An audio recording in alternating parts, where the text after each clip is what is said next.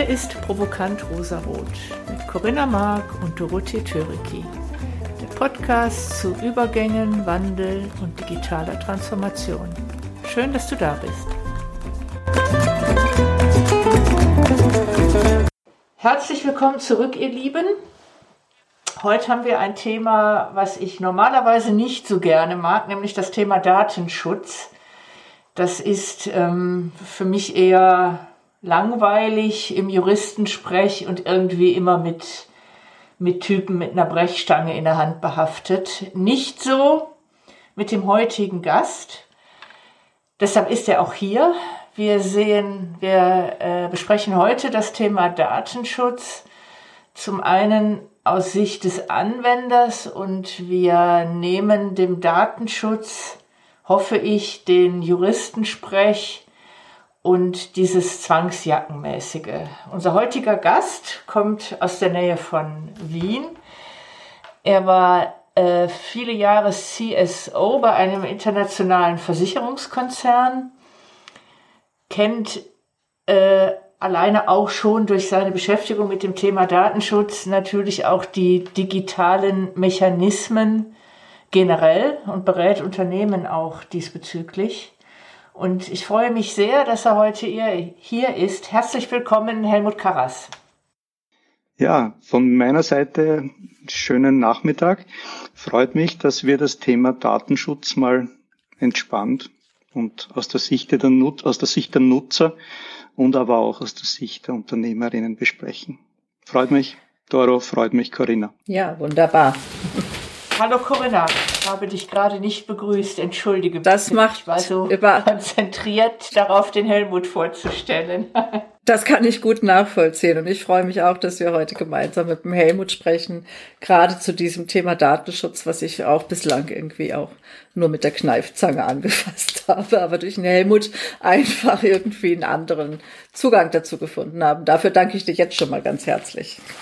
Dann würde ich sagen, steigen wir direkt ins aktuelle Thema äh, oder in, mit dem aktuellsten Ereignis in diesem Jahr ein im Kontext von Datenschutz und das ist Clubhouse.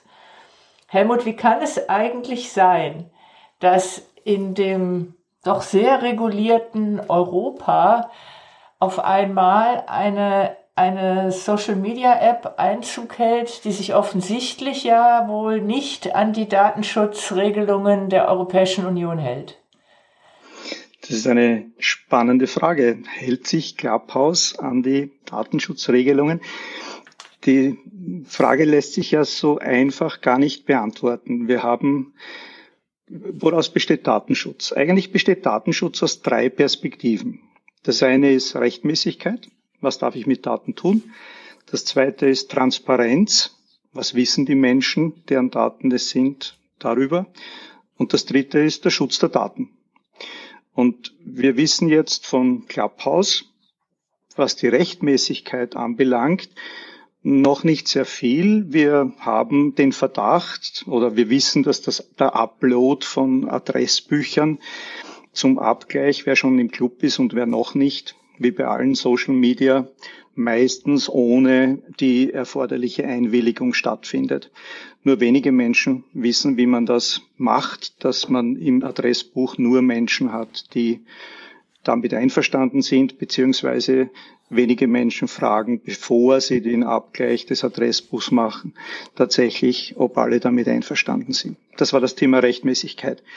Das Thema der Transparenz würden wir besser beantworten können, wenn die Datenschutzerklärung von Clubhouse äh, mehr Information liefern würde, als sie heute tut. Die ist eher unglücklich formuliert, beginnt schon damit, dass das Impressum nicht wirklich klar ist. Man sieht gar nicht genau, äh, ob das Unternehmen das Unternehmen ist.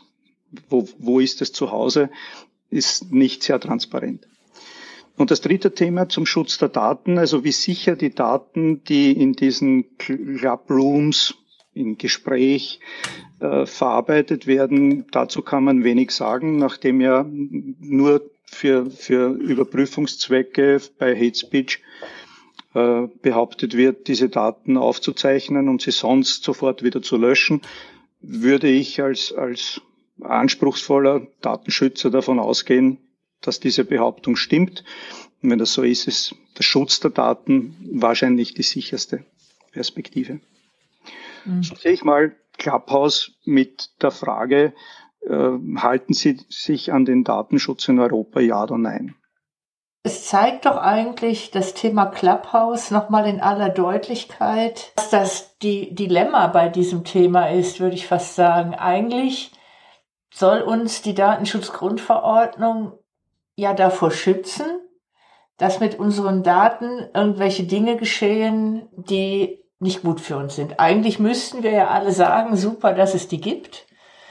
Dem ist aber nicht so. Wir sind einfach nur genervt. Und das Thema Clubhouse hat ja irgendwie auch gezeigt, es hält niemanden davon ab, dass da irgendwie zumindest in der öffentlichen Wahrnehmung eine Unklarheit ist, was ist mit dem Datenschutz. Äh, Hauptsache, ich will da rein, ich will mit dabei sein. Das heißt, wir als Menschen nehmen den Datenschutz, wir als, als Endanwender, für den diese Datenschutzgrundverordnung ja eigentlich gedacht ist, wir nehmen, oder viele von uns nehmen diese Datenschutzgrundverordnung aber nicht wahr, was etwas Gutes ist, sondern das ist irgendwie so nervig. Es ist ein Nebenthema, oder? Es ist irgendwie so, dass die Datenschutzgrundverordnung für die meisten Menschen nicht unbedingt als hilfreiches Instrument erlebt wird. Und ja. jetzt kann ich ja sagen, wenn ich in Clubhouse mich hineinbewege, ich gehe in Clubhouse so hinein, wie wenn ich ein Lokal in der physischen Welt betrete. Es gibt also keinen Grund, mich unwohl zu fühlen in dem mhm. Physischen Lokal, in dem ich mich betrete, in dem ich das betrete, sondern es ist für mich okay. Insofern ist der Datenschutz dann in Ordnung, wenn ich als betroffene Person mit dem, was hier passiert, einverstanden bin. Und diese grundsätzliche, wir sollten alle mehr Angst haben oder wir sollten alle mehr irritiert mhm. sein, was mit unseren Daten passiert, teile ich nicht, weil im mhm. Normalfall die, das, was mit den Daten passiert, wenn es transparent ist, mir als erwachsene Menschen die Möglichkeit gibt, zu verstehen und zu entscheiden, ob ich das möchte oder nicht. Ähm, ich glaube, da sprichst du einen wichtigen Punkt an. Ähm, ich glaube, du bist natürlich jetzt extrem gut vorgebildet in diesem Kontext. Und ich glaube, das, was passiert ist, und ich glaube, da hat die Datenschutzgrundverordnung ihren Teil dazu beigetragen, weil er halt einfach in diesem Juristensprech, Bürokratiesprech ist, der hat die Menschen nicht da abgeholt, wo sie stehen. Ja, und ich glaube, dass Menschen einfach überfordert sind, nicht die Mechanismen verstehen und damit auch kein Vertrauen haben. Ich glaube, das ist eigentlich vielleicht eher so eine stimmige Aussage. Das, ähm, ich glaube, ich glaube, tief im Innern stimme ich dir zu. Wenn es transparent ist, dann kann ich es nachvollziehen. Nur so die Art und Weise, wie darüber heute gesprochen wird oder wie darüber heute Verordnungen erlassen werden, ist etwas, und das haben wir in ganz vielen anderen Kontexten übrigens auch, nicht so, dass es beim Menschen wirklich ankommt, als was Hilfreiches, als was Förderliches. Ich denke, dass der gesamte digitale Raum zu wenig an Beteiligung der Menschen hat. Die Menschen konsumieren die Dinge, weil es ihr Leben interessanter oder komfortabler macht. Mhm. Aber sie waren jetzt nicht so darauf aus, diese Regulierung zu bekommen. Es hat von klugen Menschen erfunden, die Datenschutzgrundverordnung, sehr viel von den möglichen Problemen mit Datenschutz abgeholt, frühzeitig, dass den Menschen oft noch gar nicht bewusst ist, was alles zu ihrem Datenschutz sinnvoll und notwendig ist. Ich vergleiche das dann gerne mit der Automobilindustrie. Unsere Autos haben sehr viel Sicherheit eingebaut und diese Sicherheiten wurden eingebaut, nachdem Menschen zu Schaden gekommen sind. Mhm. Im digitalen Raum haben viele Menschen diesen Schaden noch gar nicht äh, erwartet und haben damit jetzt eine Verordnung bekommen, die ihnen nicht unbedingt ein Problem löst, sondern sehr weitblickend mhm. im Vorhinein großen Schaden mal ausgeblendet. Und jetzt mhm. haben alle Schwierigkeiten, dieses Thema in ihr Leben einzuordnen, sowohl die Nutzer als auch die Unternehmen. Ja, es gibt aber noch einen signifikanten Unterschied bei deinem Beispiel. Beim Auto, Da haben viele eine Vorstellung, was da passiert. Man sieht sie, man kann sie anfassen. Bei Daten, das kannst du nicht sehen, das kannst du nicht anfassen. Das ist ein ganz riesengroßer Unterschied, glaube ich. Aber die Mechanismen, glaube ich, stimme ich dir auch zu. Ja. Ich stimme dir vollkommen zu. Als ich Sicherheitsmanager war, hatten wir ständig Berater, die uns gesagt haben, wie viele Milliarden pro Jahr Cyber kostet. Und kaum ein Unternehmer kann diese Zahlen im eigenen Unternehmen nachvollziehen. Das heißt, es wird versucht, das große Schadenspotenzial mit Beispielen spürbar zu machen, um den sinnvollen Schutz in die Wege zu leiten.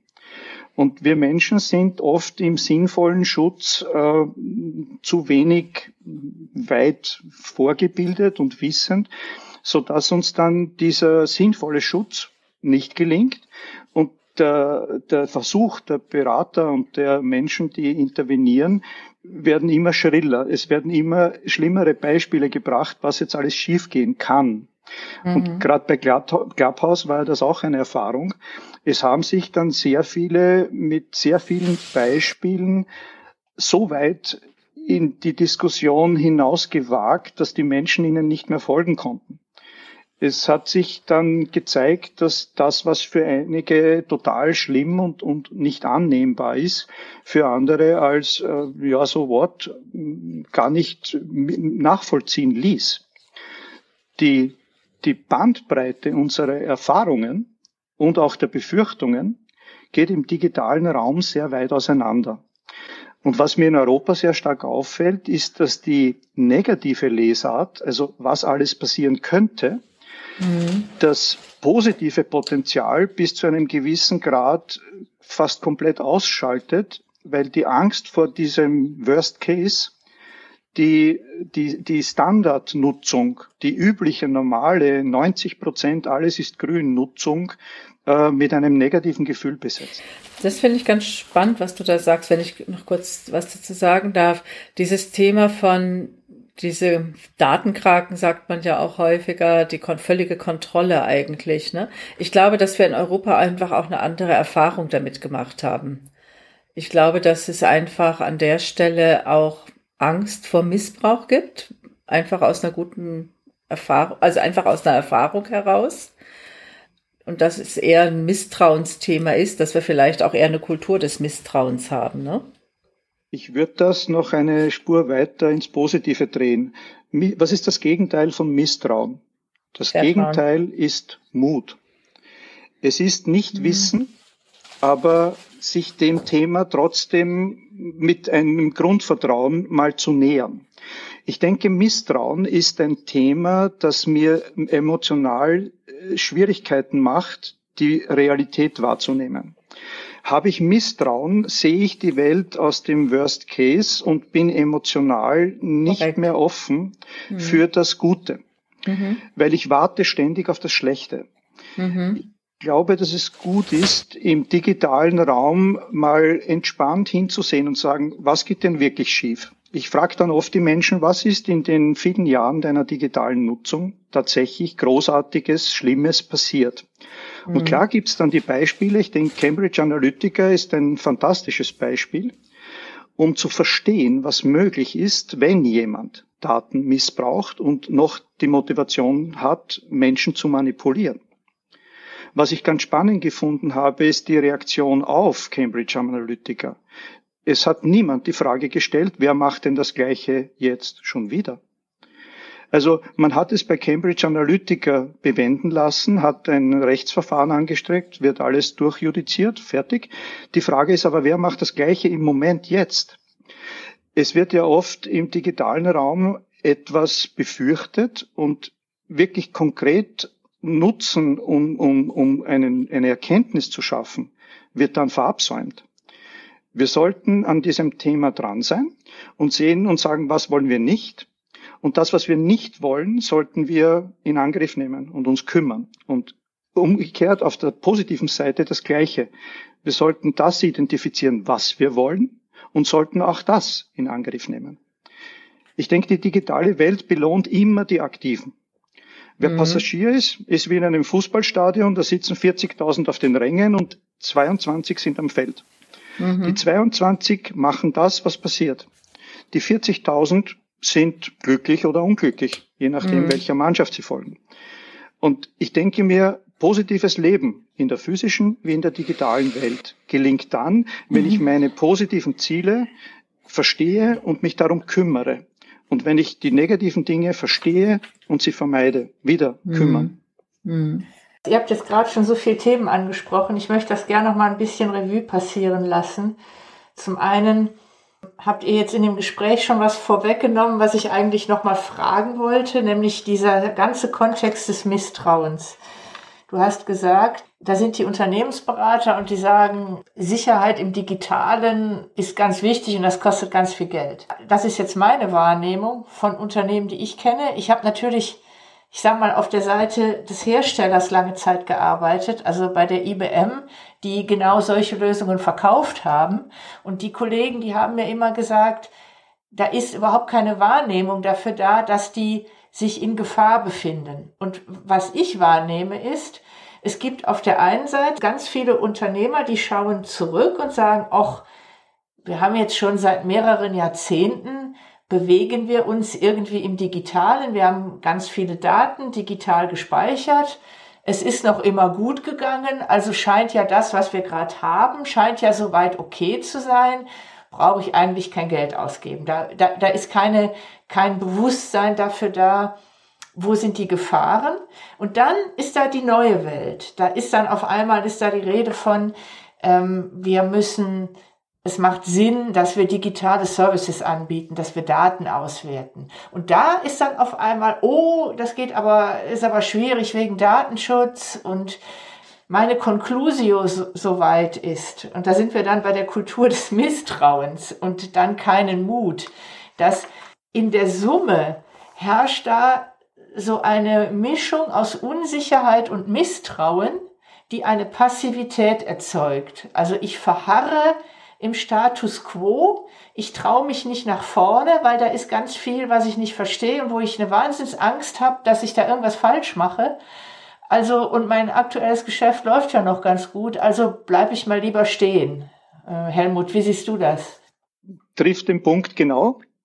Das Nicht-Verstehen ist die, das Hemmnis und es zu verstehen wäre die logische Notwendigkeit.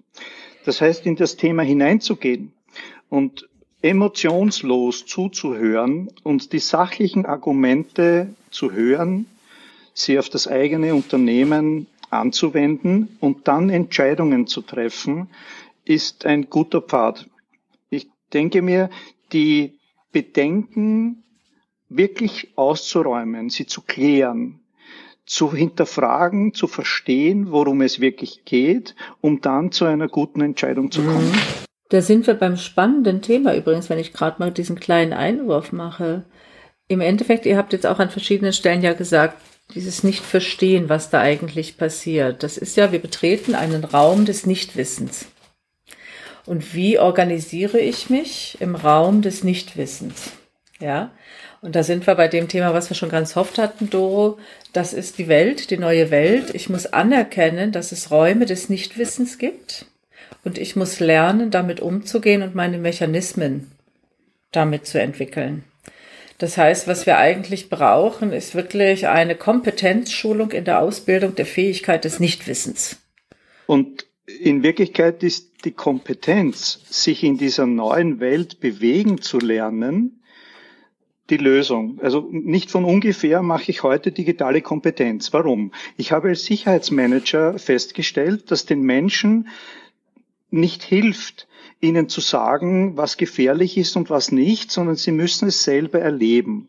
Jetzt macht mal das Sicherheitsmanager typisch geschützte Räume, in denen diese Dinge erfahren werden können, um dann ein angemessenes Verhalten hinzubekommen. So wie wenn ich Radfahren lerne.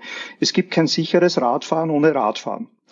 Also ich muss zuerst die Angst nehmen und im geschützten Raum Radfahren lernen, um dann so gut Radfahren zu können, um am Ende vielleicht mit dem Mountainbike mit 50 durch den Wald fahren zu können. Es ist also eine Frage, wie ich diesen geschützten Raum beginnen kann, wie ich mich ausreichend dort drin entwickeln kann, um am Ende dann zu dieser Kompetenz zu kommen, die im mhm. Wettbewerb, im digitalen mhm. Wettbewerb der Welt angemessen hilfreich mhm. ist. Und da ist Sicherheit eine Kompetenz, es ist der Datenschutz und Daten mit Wert aufzubauen, eine Kompetenz. Es gehört dazu, kommunizieren zu können und Vertrauen zu erzeugen in der digitalen Kommunikation, wieder eine Kompetenz. Also es gibt eine Menge an Dingen, die neu sind für uns und die wir aber mal mit geschützten Räumen betreten sollten, um uns dort dann weiterzuentwickeln. Es ist wie Dschungel. Ich denke mir, das ist wie neuer Kontinent, Dschungel, unbekannte Tiere, unbekannte Dinge. Ich muss da reingehen. Ich kann nicht warten und sagen, es wird alles von selbst irgendwie irgendwann sein. Ich muss mich aktiv da hinein. Mhm. Aber das ist ja gerade dieser riesen Paradigmenwechsel, den wir haben. Ne? Diese industrielle Welt, die war ja davon geprägt, dass alles sicher war, safe war. Du warst auch Safety Manager, glaube ich, gell? Also auch mit diesen Begriffen hat man gespielt. Das heißt, wir haben uns die ganze Zeit vorgemacht, dass die Welt sicher ist, dass sie planbar ist und dass wir sie kontrollieren können. Und jetzt sind wir mit etwas konfrontiert, was wir nicht kontrollieren können. Da passiert etwas, das übersteigt unsere Fähigkeit oder unser Wissen oder sonst was. Und damit muss ich mich zurechtfinden eigentlich. Übrigens haben Menschen immer diese Erfahrung gemacht. Wenn Neugeborene auf die Welt kommen, die kennen sich ja auch nicht aus, die lernen alles ganz anders. Aber wir haben ja die Erfahrung gemacht, wir müssen perfekt sein, wir müssen alles können, wir müssen alles wissen. Nein, mitnichten müssen wir das können.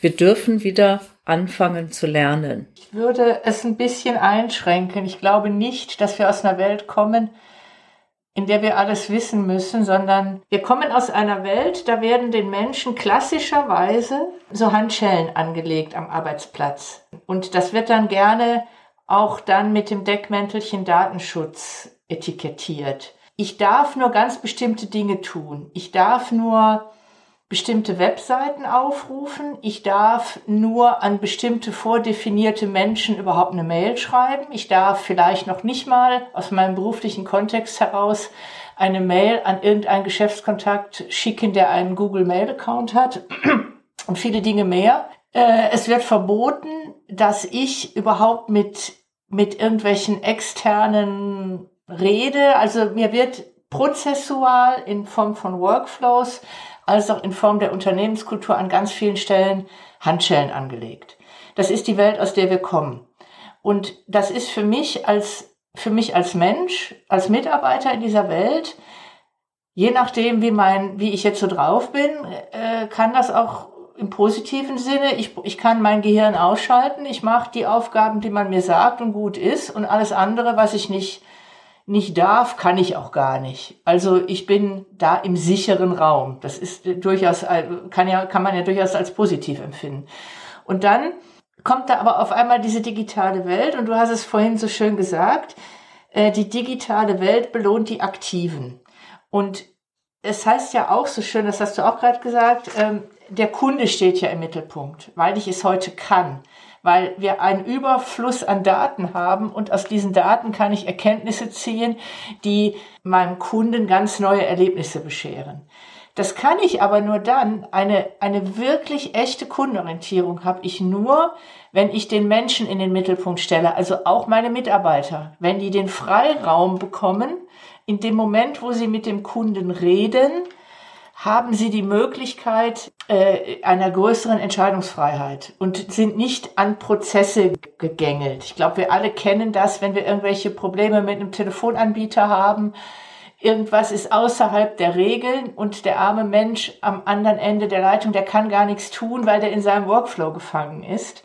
Und da sind wir, glaube ich, genau bei dem Dilemma und da, da muss ich dann aufmachen und da sind wir bei dem Mut und bei einem Vertrauen. Und ich glaube, da sind wir bei dem Radfahren auch. Äh, korrigiert mich, wenn ich das jetzt falsch verstehe. Aber da, das ist ja auch ein Lernen. Wenn ich wirklich eine absolute Kundenorientierung habe, muss ich mit einem Maß an Freiheit umgehen und muss damit dann auch lernen umzugehen. Wie bewege ich mich denn dann auf verschiedenen digitalen Medien, vielleicht sogar auch auf Social Media?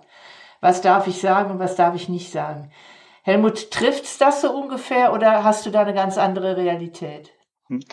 Es trifft die, es trifft die Kunden, also die Menschorientierung ist die, die Lösung.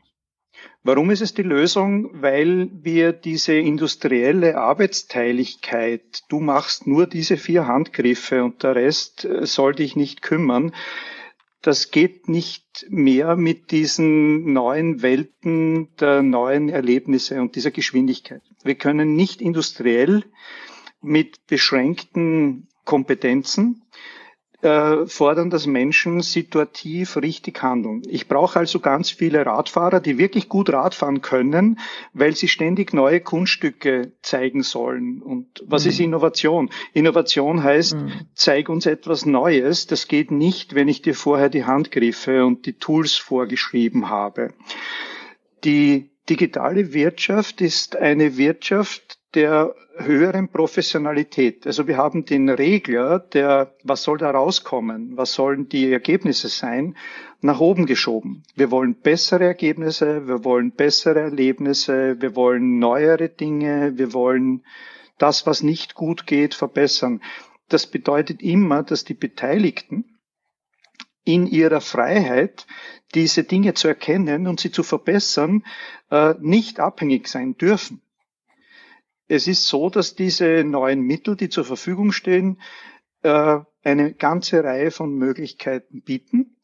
Und nur Menschen, die mit dieser Vielfalt gut zurechtkommen, werden damit gute Ergebnisse bringen. Es ist wie ein Kinderspielplatz, auf dem Kinder viele Angebote sehen und nicht gezwungen werden, etwas zu nutzen, sondern aus freien Stücken sich den Dingen zuwenden, wo sie ihre, ihre Begeisterung entwickeln. Und das passt super zum Datenschutz, weil Menschen, die den Respekt vor den Menschen, deren Daten sie verarbeiten, haben, als Prinzip, die wissen, dass uns das wichtig ist, dann ohnehin das Richtige tun.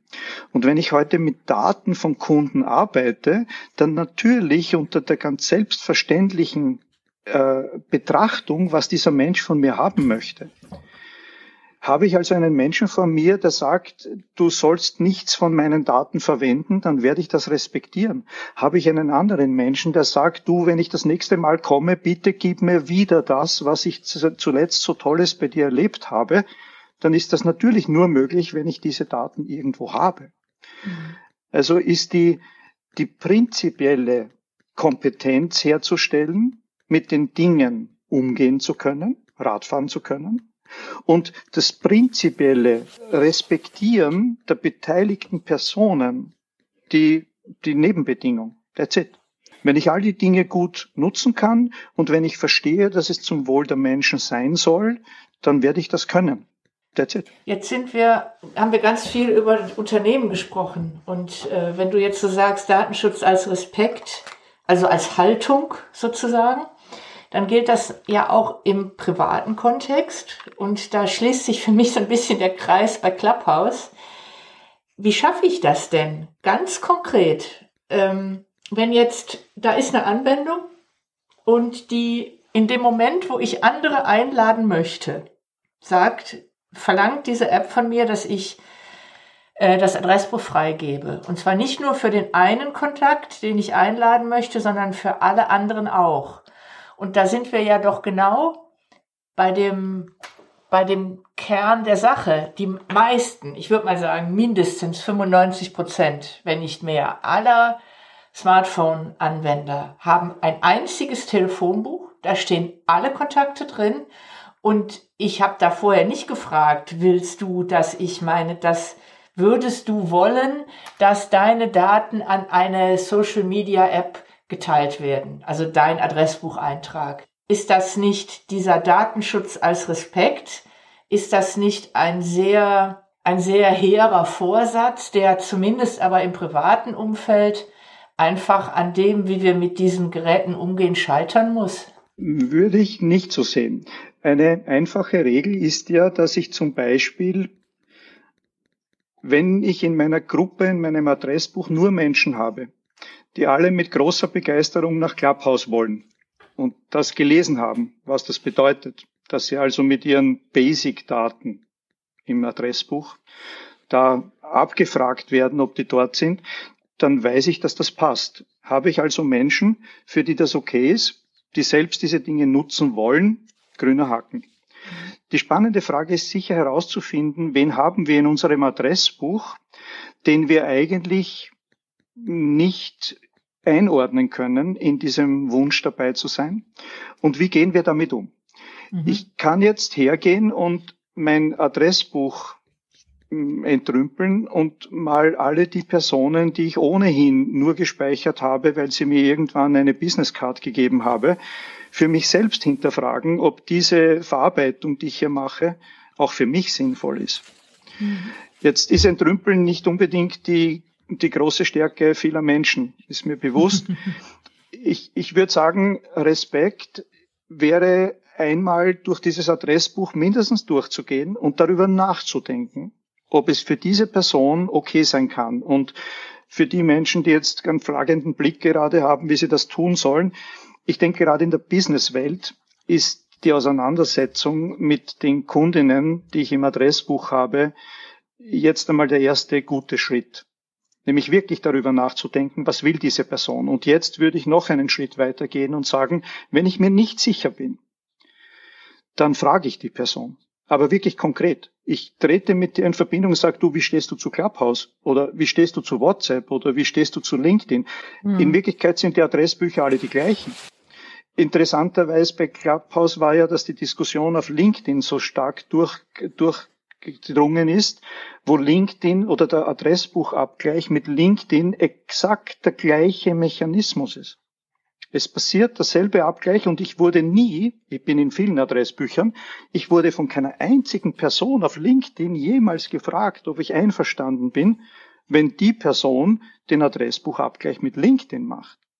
Jetzt ist LinkedIn von der Datenhaltung und der Nähe zum Microsoft-Konzern eine ganz andere Liga als Clubhouse. Also für beide kein, kein Vertrauen oder Misstrauen. Ich weiß es einfach nicht. Wir wissen faktisch nicht, was in diesen Konzernen mit Daten passiert und wir müssen, das ist jetzt wieder eine Vertrauensfrage, dem glauben, was in der Datenschutzerklärung steht. Und mit dieser Haltung, den Menschen, deren Daten ich verarbeite, diese Frage zu stellen, ist es für dich okay oder nicht okay, äh, beginnt Datenschutz. Mhm. Jetzt ist es so, dass der Datenschutz in der Datenschutzgrundverordnung von uns fordert, dass wir eine echte Einwilligung bekommen. Das heißt, ich kann mich auch gar nicht darauf berufen, dass ich sage, die, der Mensch war schon auf Clubhouse, also ist es okay, dass ich ihn abgleiche.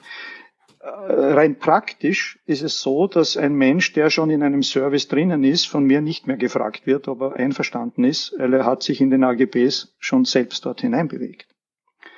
Also es gibt durchaus für jede dieser Fragen zum Datenschutz und Apps eine konkrete Lösung.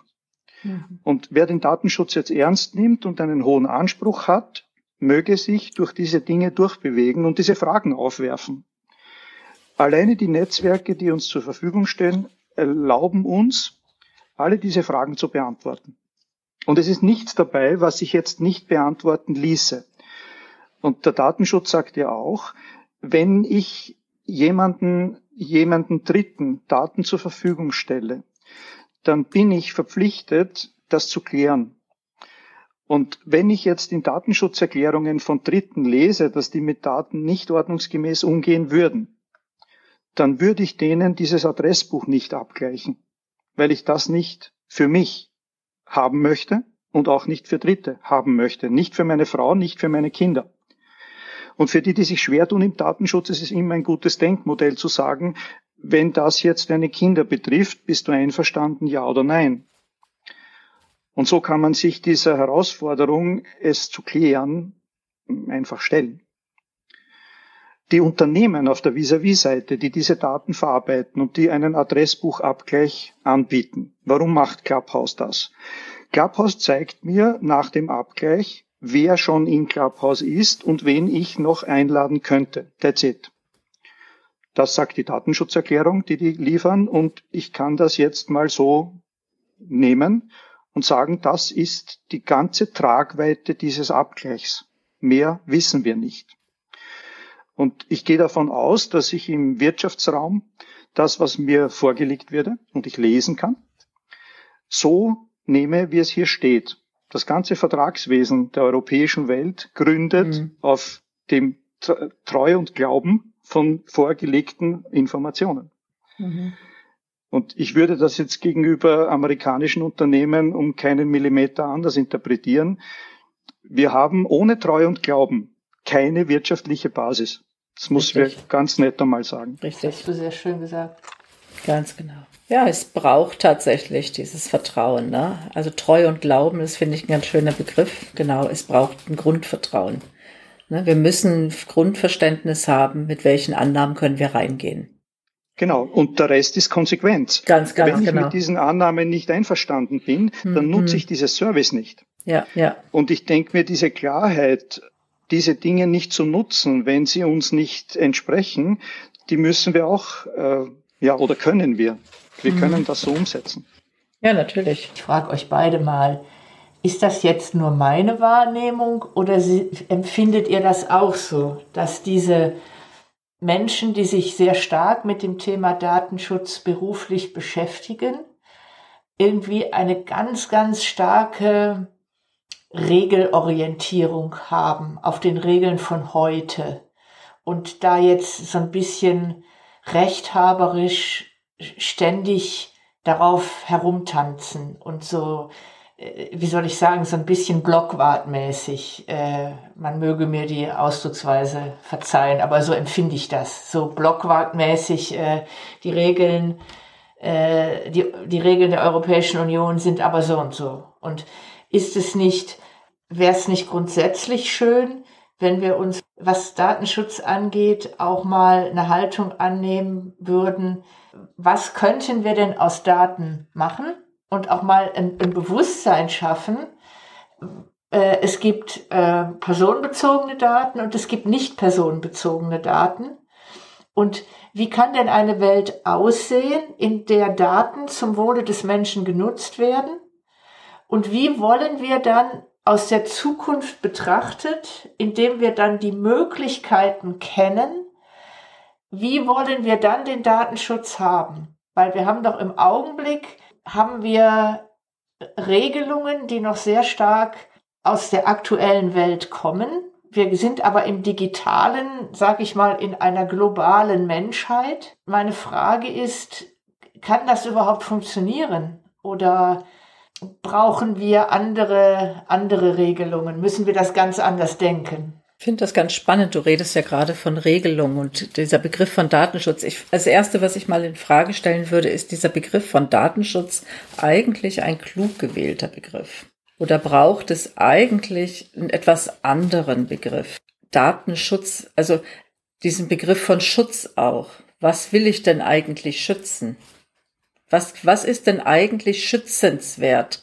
Sind es die Daten oder was ist es? Also Daten an sich sind die zu schützen? Was ist das, was ist das schützenswerte Gut?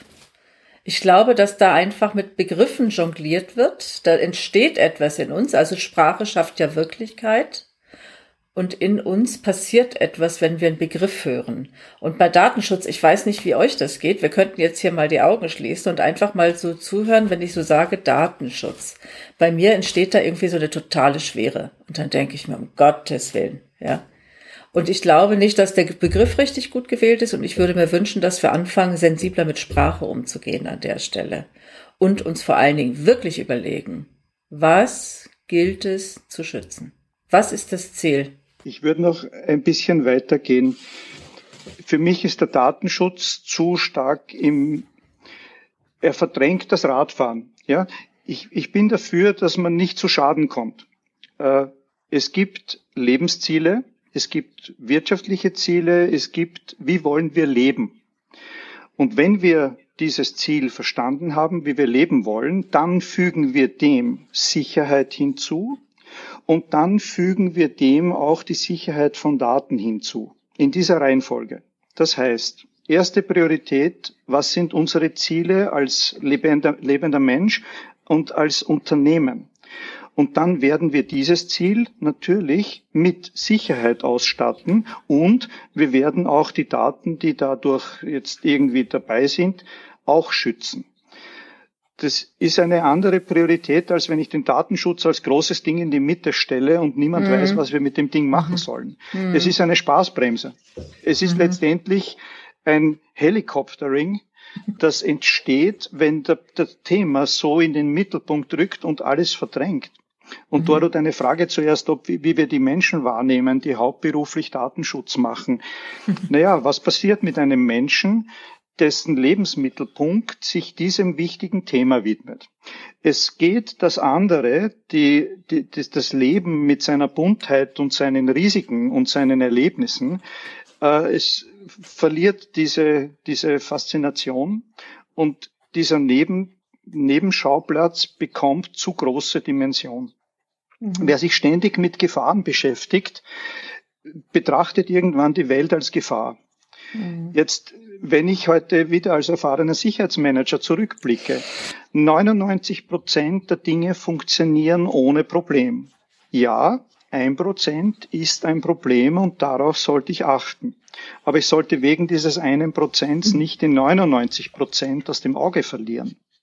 Und das ist das, was ich denke, ist zu wenig, nämlich das echte Lebensziel, das wir haben, das wirtschaftliche Ziel. Was wollen wir schaffen?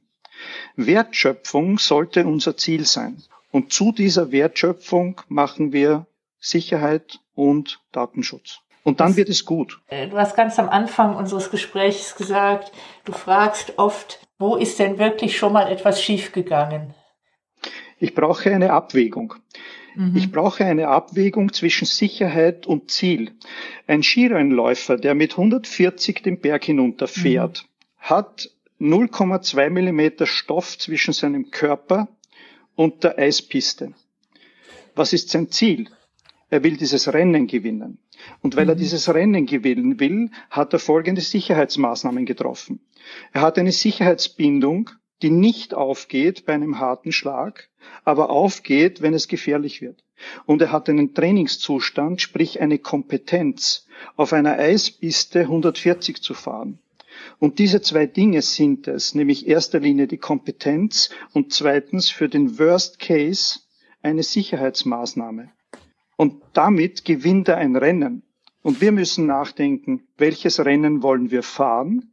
Was ist das wirtschaftliche und gesellschaftliche Ziel, das wir verfolgen, um in einer digitalen Zukunft als mhm. Gesellschaft ein gutes Leben für alle zu organisieren? Und wenn wir dieses Ziel im Auge behalten, werden wir 0,2 Millimeter Stoff zwischen dieser Herausforderung und unserem Körper spüren. Und es wird Mut notwendig sein und Kompetenz notwendig sein, um diese Herausforderungen anzugehen. Das ist nicht sicher, dass es gut geht und es ist nicht sicher, dass wir uns nicht verletzen. Aber wir werden das Ziel in den Mittelpunkt stellen und wissen, wenn ich einen Eishockeyanzug auf der Streife in Kützbühel anhabe, werde ich dieses Rennen nicht gewinnen, dass ich, ich verliere mein Lebensziel. Ich verliere als Gesellschaft die Fähigkeit, meine Gesellschaft wirtschaftlich gut zu organisieren. Wenn ich, wenn wir alle mit Eishockeyanzügen rumlaufen, so dass wir keine Schmerzen spüren. Mhm. Diese Abwägung muss das Ziel in den Mittelpunkt stellen. Und dann können wir die Sicherheit ergänzen. Ich finde das, dieses Beispiel mit dem Skifahrer, das finde ich genial, weil sie, sie zeigt unglaublich deutlich, was für ein Paradigmenwechsel das Digitale ist, denn wir kommen aus einer Welt, ich kenne, also wir kommen ja aus dem Großraum Stuttgart, da ist natürlich sehr viel Automotive und Maschinenbau. Da sitzen ganz viele Menschen, die sagen, wenn wir einen Airbag für ein Auto oder irgendein, weiß ich nicht, irgendein Sicherheitssystem für Bremsen in ein Auto einbauen, dann ist das so getestet auf alle Eventualitäten. Es gibt da kein Risiko, weil sonst sterben ja Menschen, was ja auch, das will ich gar nicht in Abrede stellen. Natürlich muss ein Bremssystem funktionieren und natürlich muss ein Airbag funktionieren. Aber die digitale Welt ist halt kein Auto, in dem ich noch mehr Sicherheitsaspekte einbaue, sondern das ist eine Welt, die ist sowieso voller Unsicherheiten und vieler großer Herausforderungen, siehe Klimawandel, um nur einen zu nennen, siehe endliche Ressourcen. Das heißt, wir sind sowieso gezwungen, uns zu neuen Ufern aufzumachen. Und äh, deshalb finde ich dieses Beispiel so schön. Und es zeigt aber auch, je nachdem, aus welcher Branche ein Unternehmen kommt, zeigt das, gerade dieses Skifahrerbeispiel zeigt unglaublich deutlich diesen enormen Paradigmenwechsel, der ja auch was in der Haltung ausmacht.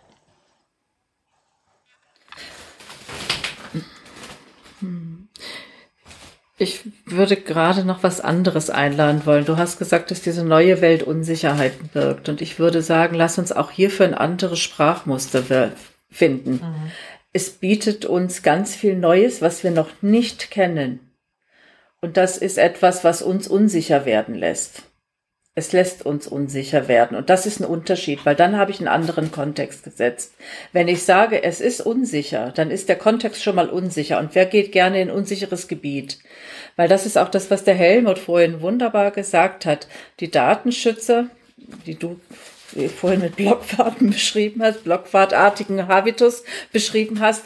Es ist ja klar, der Kontext prägt Verhalten. Wenn wir uns angewöhnen, darüber laut zu sprechen, es ist der Kontext, der Verhalten prägt. Das heißt, es ist an uns, den Kontext zu verändern. Und wenn wir von der neuen, von der digitalen Welt sprechen, da sind Herausforderungen und das ist unsicher, dann setzen wir einen Kontext, der nicht besonders erstrebenswert ist, sondern es ist aber was anderes, wenn ich sage, und das ist das, was ich 2018 erfahren habe, nachdem ich ja gemerkt habe, oh, ich bin ein bisschen abgehängt nach meinem Sabbatical und jetzt fange ich an. Das, was ich kennengelernt habe, ist, wow, hier eröffnet sich für mich eine völlig neue Welt. Ich kenne mich null nade aus. Es fühlt sich auch ein bisschen komisch an, hier meine Schritte zu machen. Und ich war dankbar dafür, dich, Doro, damals an der Seite zu haben und zu sagen, hey, das wird schon kein Problem.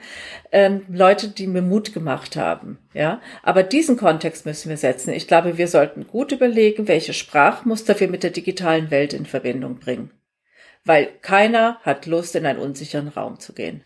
Hast du recht. Und ich fand tatsächlich, was, äh, da hat dieses Gespräch, finde ich, sehr schöne Beispiele äh, gebracht, was die, äh, wie, wie wir das Thema angehen können. Äh, du hast einmal gesagt, es gibt kein sicheres Radfahren ohne Radfahren. Das finde ich sehr schön. Und natürlich auch der Skifahrer, dessen Lebensziel es ist, möglichst schnell diesen Berg runterzukommen und das, was zu seiner Sicherheit beiträgt, ist, dass er die Kompetenzen erwirbt, dass er einfach ganz viel Skifahren übt, um dahin zu kommen.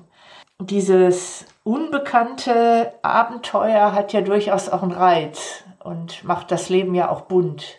Deshalb vielen Dank, Helmut, für die vielen schönen Beispiele und nochmal diese, diese positive Sichtweise aus dem Datenschutz, auf den Datenschutz. Und Corinna, nochmal danke, dass du immer wieder uns auf die Sprache hinweist. Gerne. Helmut, ich danke dir für das Gespräch. Danke, es war sehr interessant mit euch. Mit dir auch. Gerne wieder.